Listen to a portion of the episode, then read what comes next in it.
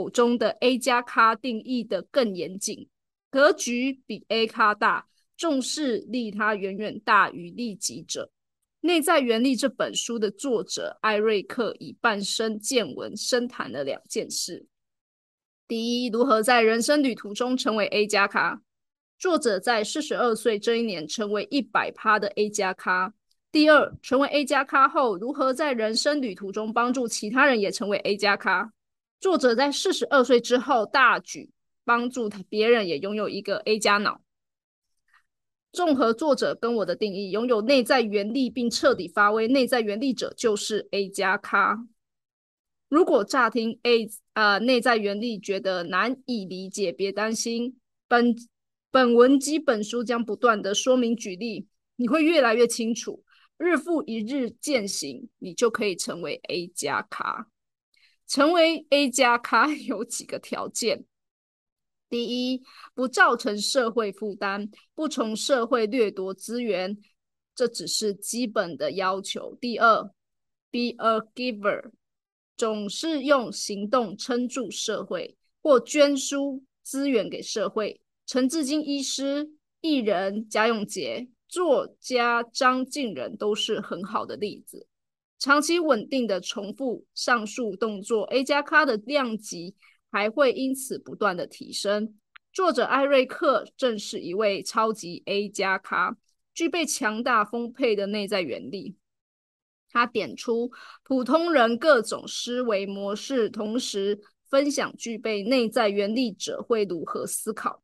普通人若接受建议，调整思维，改变作为，整体表现就会日益趋近拥有内在原理者。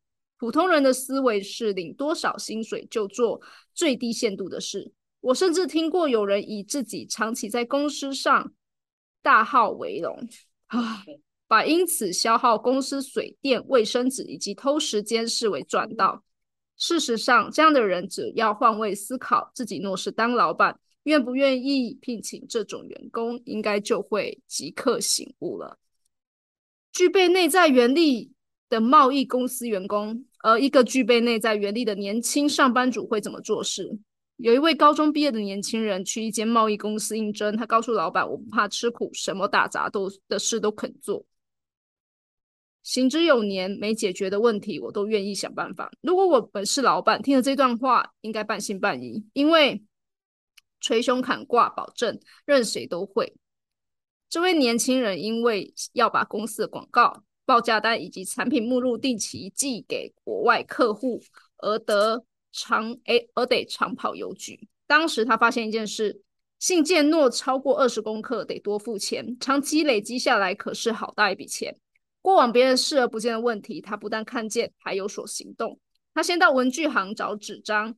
自己动手做信封，果然把重量控制在二十公克以下。接着他又想，该如何吸引国外客户在在众多信件中拆公司的信，舍弃过去省时方便盖大众邮件的邮戳方式。他精挑细选青天白地白日满地红的邮票，一封信只需要七元，他还得分五元、两元贴两次，加工完成信封焕然一新，又帮公司省了一笔钱。引述郑淳宇、杨振宇先生的报道，这个人后来创办了元神出版社集团。如果你听过《原子习惯》的话，那本近年在台湾畅销近三十万本的书，正是出自他们集团的方志出版社。他从年轻时做事有要领，总是发挥利他的精神。譬如他调整信封大小，这没有违反任何规定，也没有让任何人吃亏，还让老板省钱。他用醒目的邮票代替邮戳。增加国外客户的拆信率，让自己的公司有机会做更多的生意。如果你是老板，应该很清楚他的格局就是把自己当艺人公司经营了。了解他的人都会想跟他合作，日后拥有一片天，其实早可预见。再举职业驾驶为例，普通计程车司机的思维是就赚你眼前这么一趟。诺然这样的司机可能对短程旅客显露不耐。因为客，因为乘客带来的收益相对也少。我曾跟《继承人生》一书的作者、台湾大车队副董李琼淑一起直播，互相介绍彼彼此的书。他提及 Uber 登台后，所有短程旅客都可以放心叫车。以前我们搭传统计程车，如果坐短程，往往会被司机训话：坐这么短，你是不会走路哦。不懂用一句话形容，影响了很多驾驶。短程你若服务好，你怎怎么会知道客人下一趟长途会不会特别拜托你在？具备内在原理设定的司机。把自己当一间公司经营，会替客人着想，会让客人在旅途中衷心，旅途后衷心期待，希望这位司机或公司永远都在。替客人想，并不是自私的问一堆类似冷气太热、太冷都可以讲的话。这种动作有点像小和尚念经，有口无心。具备内在原理的专业驾驶，我举一个替客人想的经典例子。家父是喜肾的病人，我一周有三天亲自带他往返喜肾中心。有一天，有一次，我因为需要北上而叫了 Uber，前往台中高铁站。来了一台车上有升降设备，可以直接把轮椅推上去的车型。聊了几句后，不难发现驾驶个性稳重且健谈，便跟他请教：如果带着家人推轮椅搭车，好像要拨打特殊电话预约。费用才会照表，呃，那个照跳表计算。如果用一般的 A P 叫车，有些公司呃，有些司机还会说搭车费用是跟着跳表加三百甚至更多之类的。各县市都曾经发过发生过这种零星的纠纷。这位驾驶跟和颜悦色，请我下载一款叫做“爱接送”的 App。他跟我说，从这个 App 预约车子，每个整点。都有好几个车行支援，至少一台车，很少机会叫到车，费用就照表不加价。如果有敬老爱心卡的话，每一趟车还可以折抵八十五元。如果搭短程跳表显示一百元的话，再付十五块就好了。如果还有不清楚，你可以随时打我手机哦，还有他的电话，欢迎大家拨打零九七五九七一六三三，是一位姓周的周先生。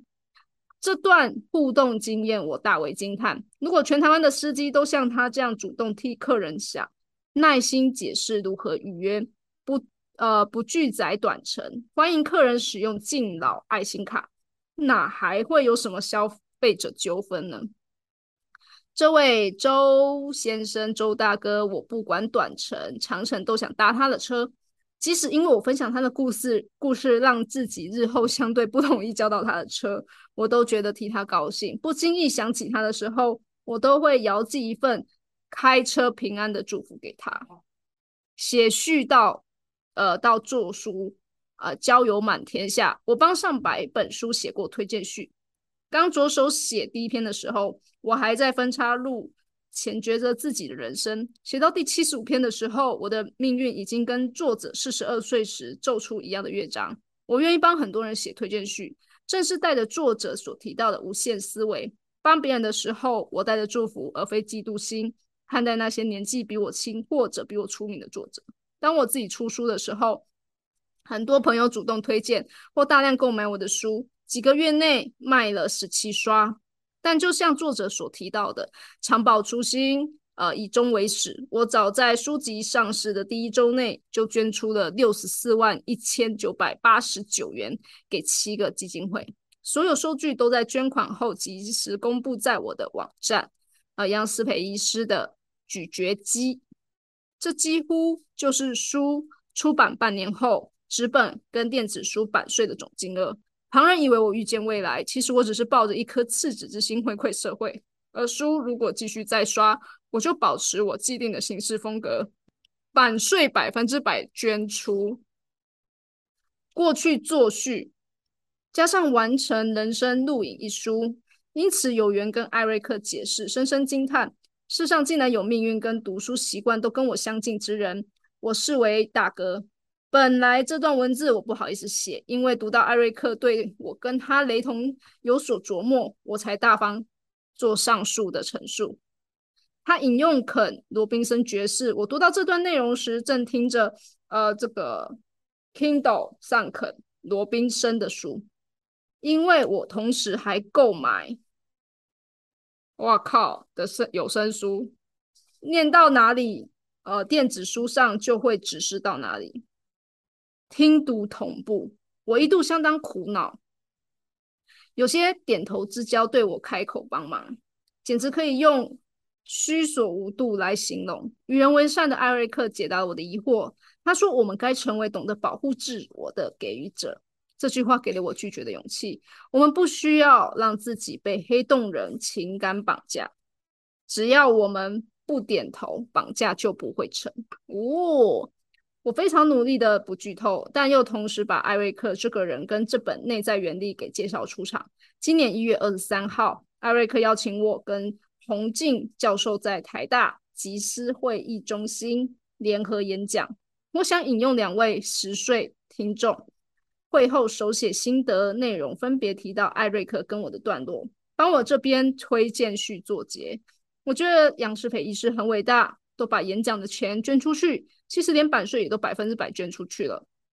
我以后一定也要和他一样，做一个手心向下、很热心助人的人。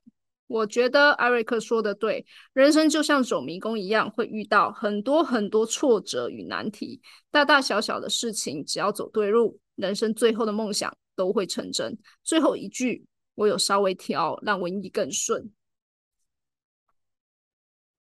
参与内在原力的响宴呢，是洪静的推荐序。一本好书能带给我们鼓舞、知识和成长。更为重要的是，我们若能因为读呃阅读了一本书而获得了任何启发，又或者因此并发出了什么新想法，那这样的书就应该写推荐给大家。为此，我很推荐这本由艾瑞克撰写的《内在原理》。这本书不但情感图文丰富、好读以外，我在阅读作者的亲身故事时，每每都觉得意犹未尽，总让我很想翻到下一页，赶紧想知道作者是如何走过每个阶段的。比如说，作者说，呃，一段分享了如何从摔断手经验中领悟出“没有坏事”这四个字，感同身受作者的体悟后，除了不难理解作者为何说会说“没有坏事”之余，你还会被作者的幽默感染到。也会钦佩他，居然能学会用非惯用手，甚至用脚来写字。我想，生活中难免会遇到非常多的不如意的事和沮丧，但我们或许可以像作者鼓励的那样，转换个态度，去用心体会所有的过程，尤其是那些令人沮丧，在走过那一段后，你可能会获得意想不到的收获。而在这本书里。我印象最深的部分在于作者谈论他与父亲变得更亲密的那一段。老实说，作者的这段故事让我想起我和父亲间的接机默契。遥想自己还在海外留学的那几年，有时一两年才得返台一趟。然而，每次只要我抵达台湾机场的时候，在那个太阳刚出来的时分，美东返台的机班机通常是一大清早的。我知道父亲一定会在入境大厅等着等着我。接到我后，他总会很慈爱的问我肚子饿不饿，要不要先带你去吃附近好吃的台式餐厅或是早餐。好，在感动之余，其实我很害怕的是看到岁月如何又在父亲的脸上留下痕迹。相信读者在阅读艾瑞克述说自己与父亲间的回忆时，也一定会非常有感受的。此外，我也非常喜欢作者在探讨成长型思维的章节，适时的提醒读者们要结合正面思考和拉动的概念，以及要尝试无偿地去协助这个社会走向利他共好。作者让我们相信，共好和共善的思维会是一个突破自我成长的关键点。只要理解这个要点后，我呃这样的思维一定能帮助我们成为更好的自己。我们紧接着该思考的是，自己该如何将这样的思维落实在我们的生活之中。我很开心能借由阅读这本书，更加认识作者的理念。从中，我获得我除了获得许多不一样的启发外，也更加的认识了共好共善的内在原理。诚挚的推荐这本好书给你。分享的部分呢，大家晚安，我是佑宁，本页呢是行销设计。那其实我非常喜欢的部分叫做，就是在这个我们呢要有拒绝的勇气，因为不要让自己被黑洞人情感绑架。只要我们不点头，绑架就不会成。我相信有很多人在这个拿取资源的时候呢，我们自己都可以感受到对方其实拿的不是用感恩的心出发的，但是我们可能一开始我们觉得说我们多付出一点没有关系，因为这是我们有的，我们可以多付出。那你随着付出的这个岁月，你就会觉得越来越不平衡。那这边的作者就给了一些答案哦。我们还是可以拒绝的，我们不一定说我们很善良，我们很好，我们怎么样，我们就必须要去做哦。就算我们没有去做啊，没有帮到对方，那对方呃，他本身就是一个索取者、黑洞人的时候，他对谁都是情感勒索的，他总有一天他会连资源都拿不到的。所以我觉得我们就是把资源好好珍惜的，让那些愿意共好共善的人一起共享回馈社会就可以了。以上呢就是我的分享，我们欢迎侯佳琪。好，呃，大家好，我是佳琪，背景是长照的个案管理员，然后非常谢谢幼宁的导读，然后我从第一页的零零三那里讲说，就是 A 咖玩家聘请 A 加的玩家那里开始，然后叭叭叭一段就是 C 咖用 D 咖，D 咖用 E 咖那个，那我觉得他这一句话道出了所有的重点，就是说。如果你跟比你更好的人，或者是比你能力更强的人的话，你的能力会提升。可是如果你跟呃没有想要前进动力的人一起相处，或甚至于没有人呃没有一些呃怎么讲能力不如不如你自己，但不愿意去学习的人而言的话，那个落差很大的时候，你就会发现到你跟这样的人合作，这样的人就会呃吸引跟他相同磁场甚至更弱的人来做一个合作的时候，你就会发现到哦原来。格局上没办法放大的原因，是因为我们每个人呢，都是把自己局限在一个很小的地方。你唯独只有跟呃格局更强大，或者是说呃比你更优质的人相处，或者比你更优秀，或者是他有一技之长，或者更好的特点或是优势的人一起相处的时候，相信你会有更大的收获，你自己也会更加进步。然后这是我呃觉得蛮喜欢的地方。